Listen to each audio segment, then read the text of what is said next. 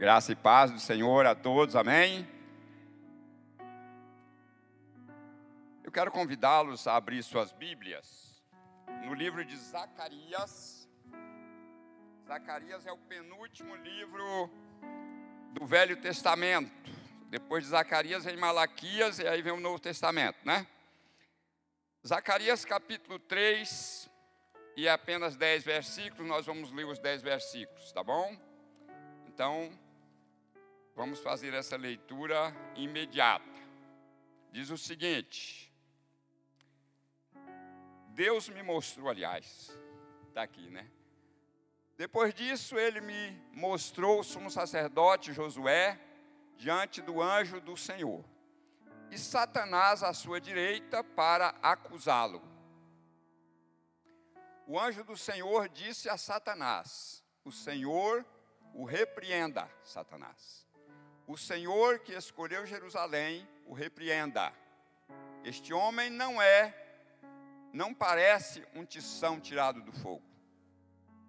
Ora, Josué, vestido de roupas impuras, estava em pé diante do anjo. O anjo disse aos que estavam diante dele: Tirem as roupas impuras dele. Depois disse a Josué: Disse a Josué: Veja, eu tirei de você o seu pecado e coloquei vestes nobres sobre você. Disse também: Coloquem um turbante limpo em sua cabeça.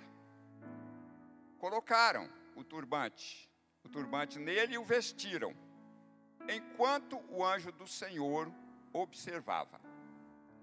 O anjo do Senhor exortou Josué, dizendo: Assim diz o Senhor dos exércitos: Se você andar nos meus caminhos e obedecer aos meus preceitos, você governará a minha casa e também estará encarregado das minhas cortes, e eu darei a você um lugar entre estes que estão aqui.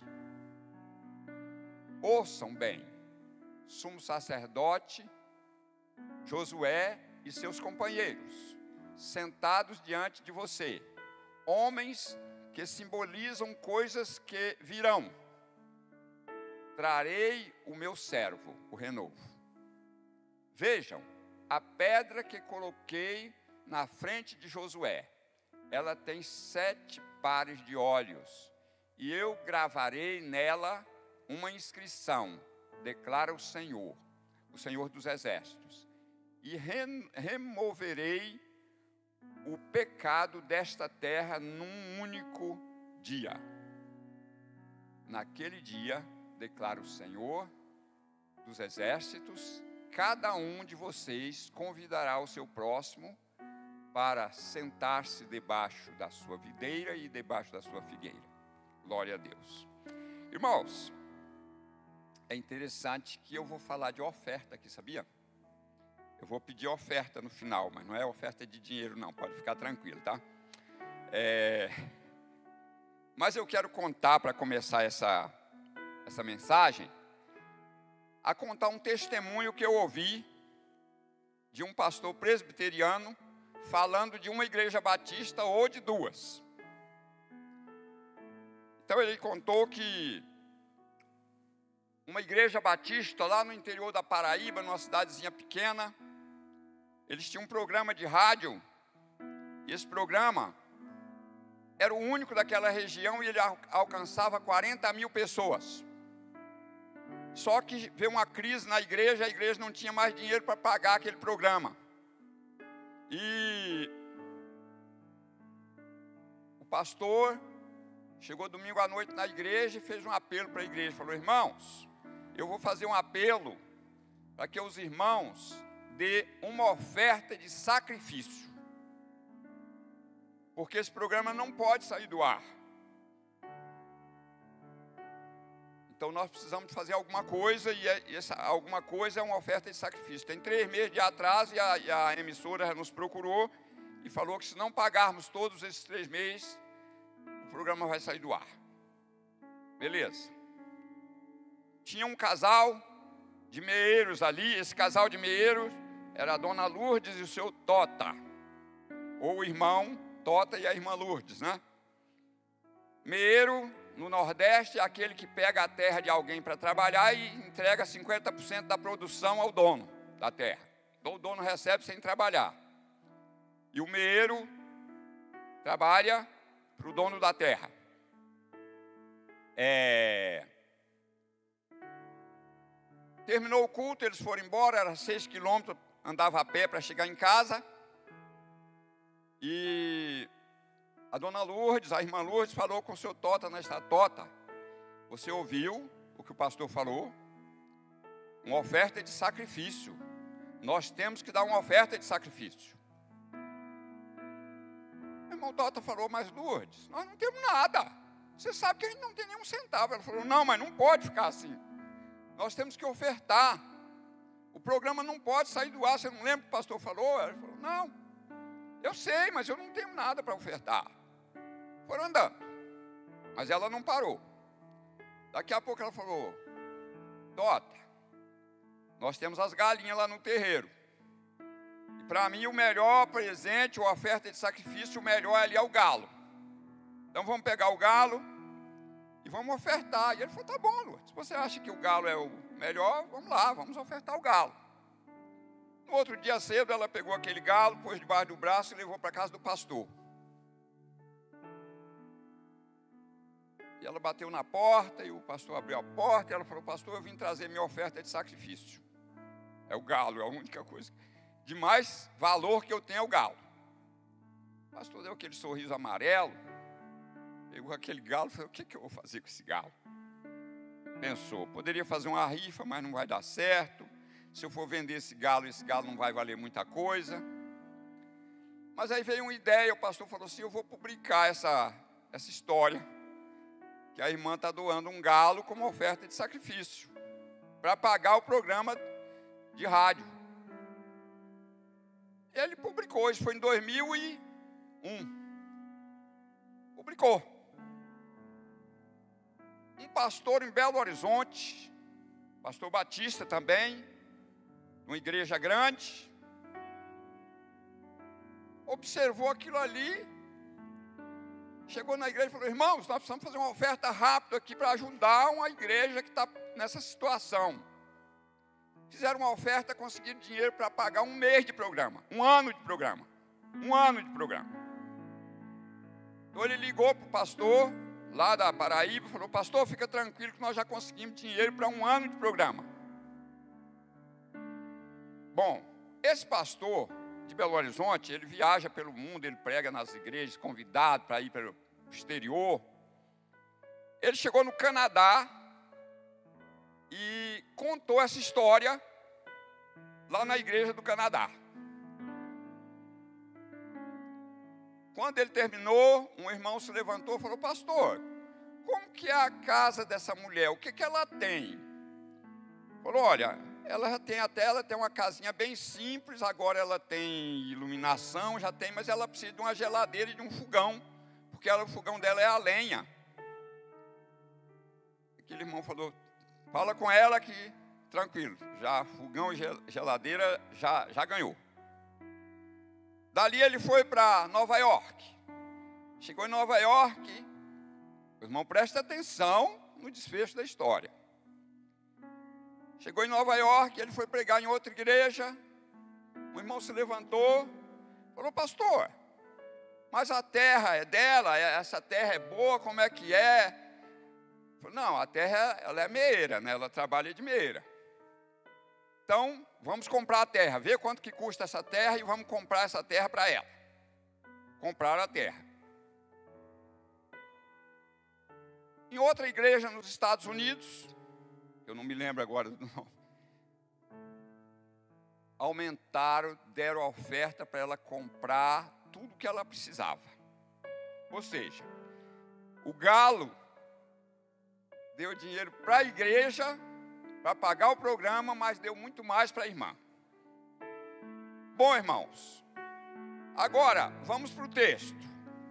Nós temos aqui uma coisa interessante nesse texto. Começando, nós temos aqui quatro figuras.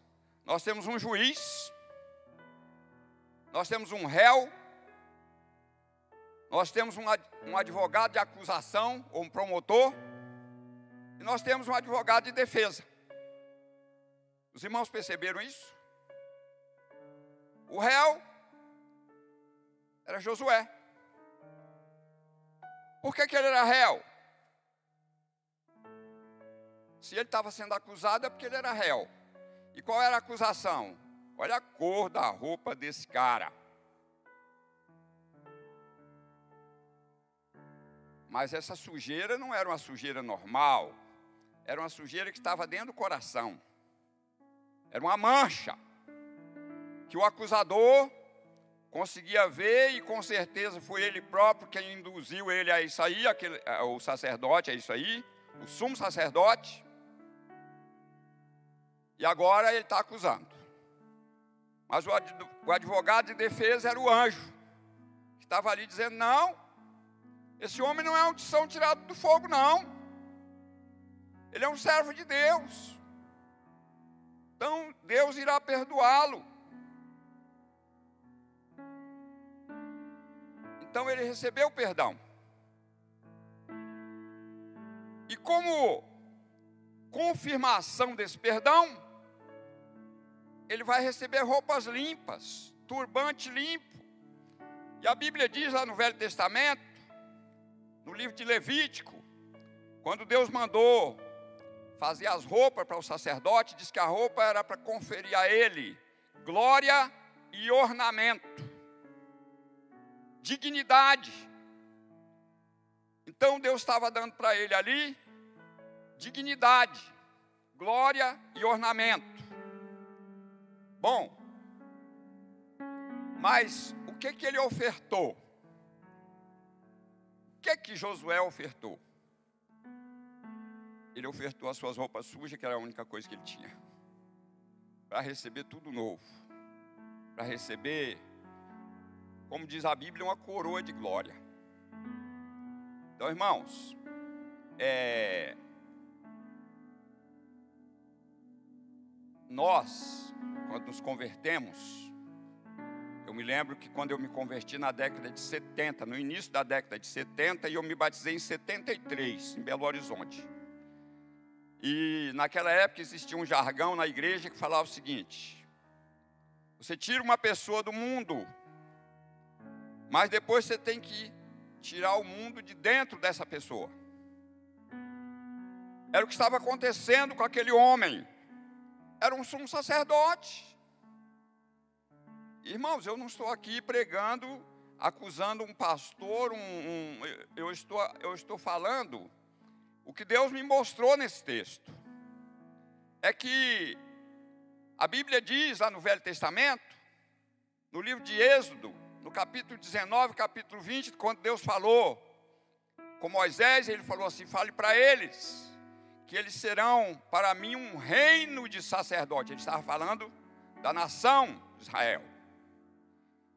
Então Deus estava vendo, não era uma nação qualquer, não era apenas algumas pessoas separadas, não, ele estava dizendo assim, um reino de sacerdotes, ou seja, o sacerdote ele é o quê? O sacerdote ele é separado para Deus. Deus separou os sacerdotes e foi tanto séria essa separação que Deus não deu herança terrena para eles. Deus falou: Não, eu sou a herança deles. Então,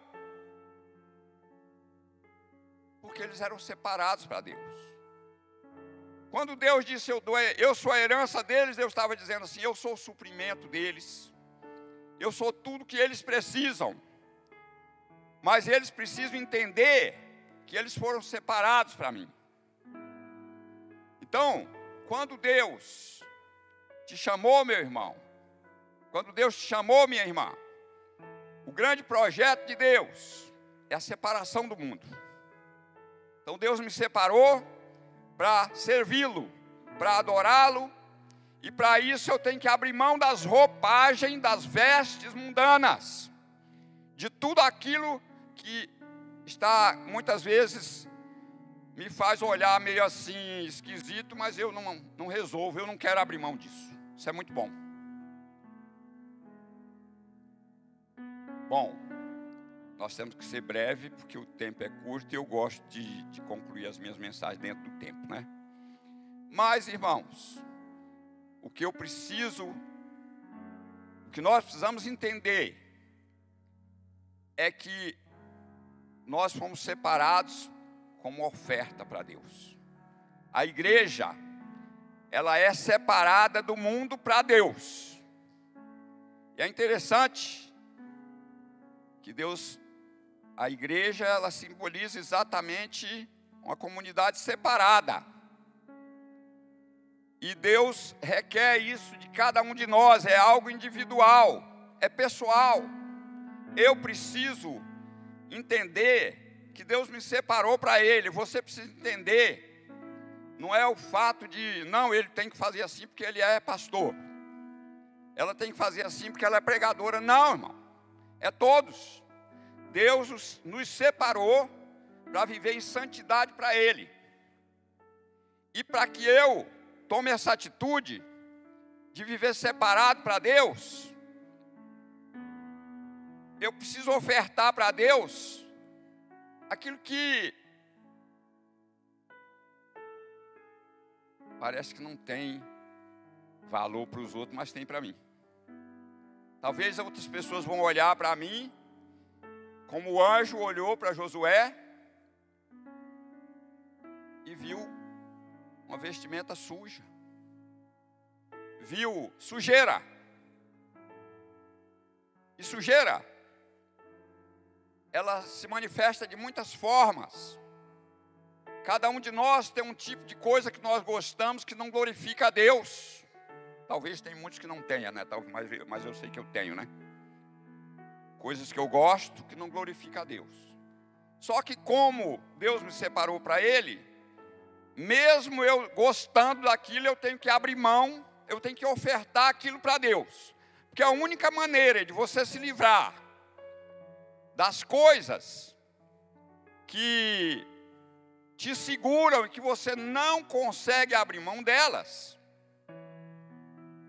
É entendendo aquela palavra lá de Salmo 37, verso 5, entrega o teu caminho ao Senhor.